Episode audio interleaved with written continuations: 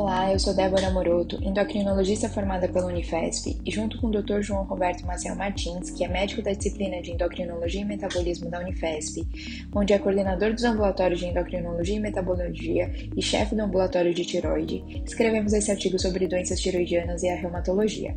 A glândula tiroide é responsável pela produção de hormônios que são essenciais para o crescimento, desenvolvimento neuronal e a regulação do metabolismo energético. As afecções tiroidianas benignas são bastante comuns na prática clínica e compreendem hipotiroidismo, hipertiroidismo, doenças inflamatórias, que são as tiroidites e os nódulos tiroidianos. As principais causas de disfunção tiroidiana são de origem autoimune e é sobre elas que vamos falar um pouquinho hoje. A doença tiroidiana autoimune compreende a tiroidite de Hashimoto, a tiroidite linfocítica e a doença de Graves, e é a forma mais comum de doença autoimune. A doença autoimune da tiroide está associada a diversas outras doenças autoimunes, incluindo doenças reumatológicas, mesmo na ausência de disfunção tiroidiana clínica, o que evidencia a importância de que reumatologistas entendam a doença autoimune da tiroide como parte do espectro de doenças autoimunes na sua prática clínica. Então, para começar, a tiroidite de Hashimoto é a principal causa de hipotiroidismo nos países com insuficiência de iodo, com prevalência que varia de 1 a 2%, é 5 a 10 vezes mais frequente em mulheres e sua incidência aumenta com a idade em pessoas com antecedente pessoal ou familiar de outras doenças autoimunes.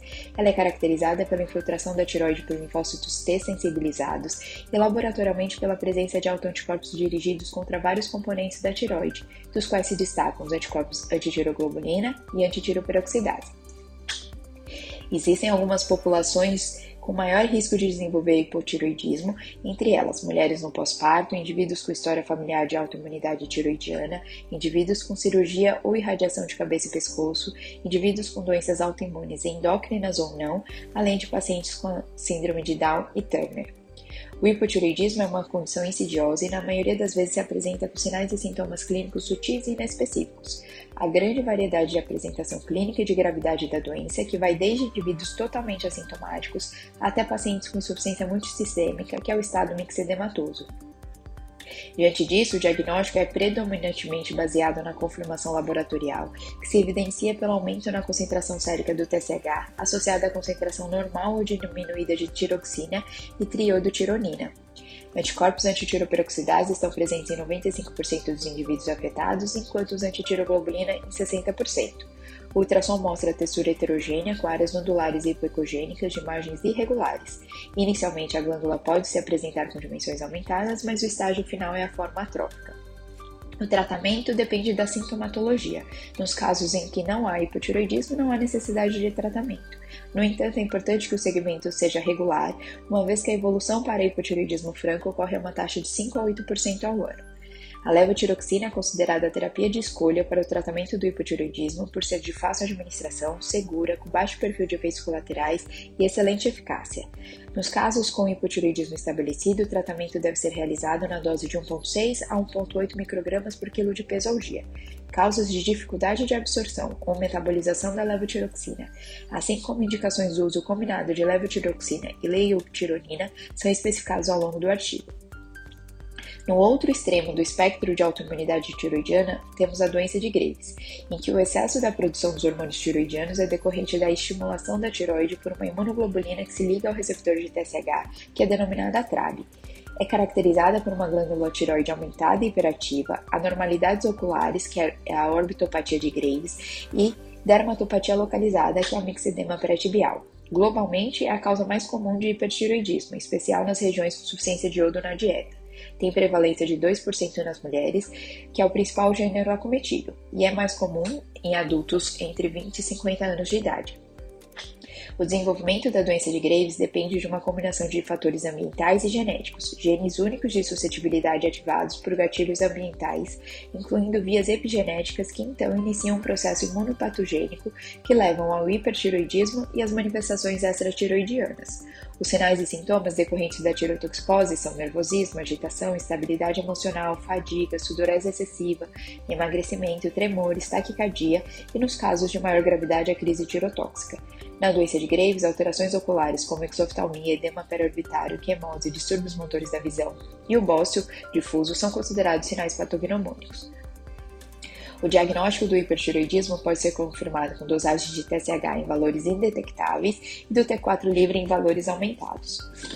Para diagnóstico etiológico, a dosagem do TRAB, ultrassom e a cintilografia da tiroide podem auxiliar. A presença de TRAB confirma diagnóstico de Graves e ajuda a prever o curso clínico e a resposta ao tratamento. Na doença de Graves, o bócio é difuso, assim como sua captação no exame de cintilografia. O tratamento se baseia no uso de drogas antitiroidianas ou na remoção do tecido glandular, por cirurgia ou iodo radioativo. As principais drogas antitiroidianas utilizadas em nosso meio são as tionamidas, metimazol e o propiltiuracil, que inibem a organificação do iodo captado pela tiroide, impedem o acoplamento das mono e diiodotirosinas, além de terem efeito anti-inflamatório e imunossupressor. Os guidelines de hipertiroidismo americano e europeu recomendam metimazol como droga de escolha, exceto no primeiro trimestre da gestação ou no caso de efeito colateral metimazol, quando deve-se optar pelo propiltiuracil. Diferença nas drogas, doses, posologia e perfil de efeitos colaterais é, são explicadas detalhadamente no artigo. As drogas antitiroidianas podem ser mantidas por 6 a 12 meses com o objetivo de atingir a remissão da doença, que pode ocorrer em 20 a 40% dos casos. Doença bioquímica mais acentuada no início, sexo masculino, idade menor que 40 anos, concentrações elevadas de TRAB, bossos muito volumosos e tabagismo são fatores que parecem diminuir a chance de remissão e por isso o tratamento definitivo deve ser proposto logo após a compensação clínica inicial. O iodo radioativo é considerado seguro e efetivo na terapêutica da tirotoxicose. É o tratamento definitivo de escolha nos casos de bócio pequeno. Ele é contraindicado em mulheres com desejo gestacional, gestantes e lactantes. A melhora clínica já é detectável dentro de um mês, mas o efeito máximo ocorre cerca de 3 a 4 meses após o tratamento. A cirurgia que é a tiroidectomia total ou parcial, também é tratamento eficaz e deve ser considerada nos casos de ausência de remissão com as drogas antitiroidianas ou efeito grave dessas medicações, bócios muito volumosos, suspeita de neoplasia maligna associada, presença de oftalmopatia autoimune muito grave e também quando o tratamento com iodo radioativo não for indicado ou não for possível.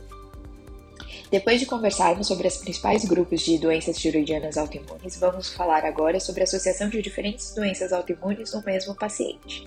Diante do fato de se observar que doenças autoimunes são mais frequentes em indivíduos que já tenham alguma doença autoimune, foram descritas síndromes genéticas distintas com múltiplas endocrinopatias autoimunes com algumas características clínicas sobrepostas, denominada síndrome poliglandular autoimune, que é caracterizada por associar duas ou mais desordens endócrinas mediadas por mecanismos autoimunes imunes por perda de tolerância imunológica que geralmente levam à hipofunção glandular. A síndrome poliglandular autoimune é classificada em três tipos principais: a tipo 1, que apresenta hipoparatiroidismo, insuficiência adrenal e candidíase mucocutânea crônica, sendo que a tiroidite autoimune pode estar presente em 10 a 15% dos casos. A tipo 2, que apresenta insuficiência adrenal, tiroidite autoimune e ou diabetes mellitus tipo 1. E a tipo 3, que apresenta tiroidite autoimune associada a outras doenças autoimunes não endócrinas, como vitiligo, gastrite atrófica, anemia perniciosa, esclerose sistêmica e síndrome de Jogren. O conhecimento sobre a síndrome poliglandular autoimune tem permitido identificar paciente com doenças autoimunes na fase clínica ou subclínica e, com isso, iniciar o tratamento de reposição hormonal precoce. No artigo, falamos ainda sobre outras doenças benignas da tiroide não autoimunes, mas que também são muito comuns na prática do clínico, como diagnósticos diferenciais das causas de hipo e hipertiroidismo e tiroidites, além de nódulos da tiroide. Se você se interessou, leia também o nosso artigo. Obrigada pela atenção. RPR Vox, podcast da Revista Paulista de Reumatologia.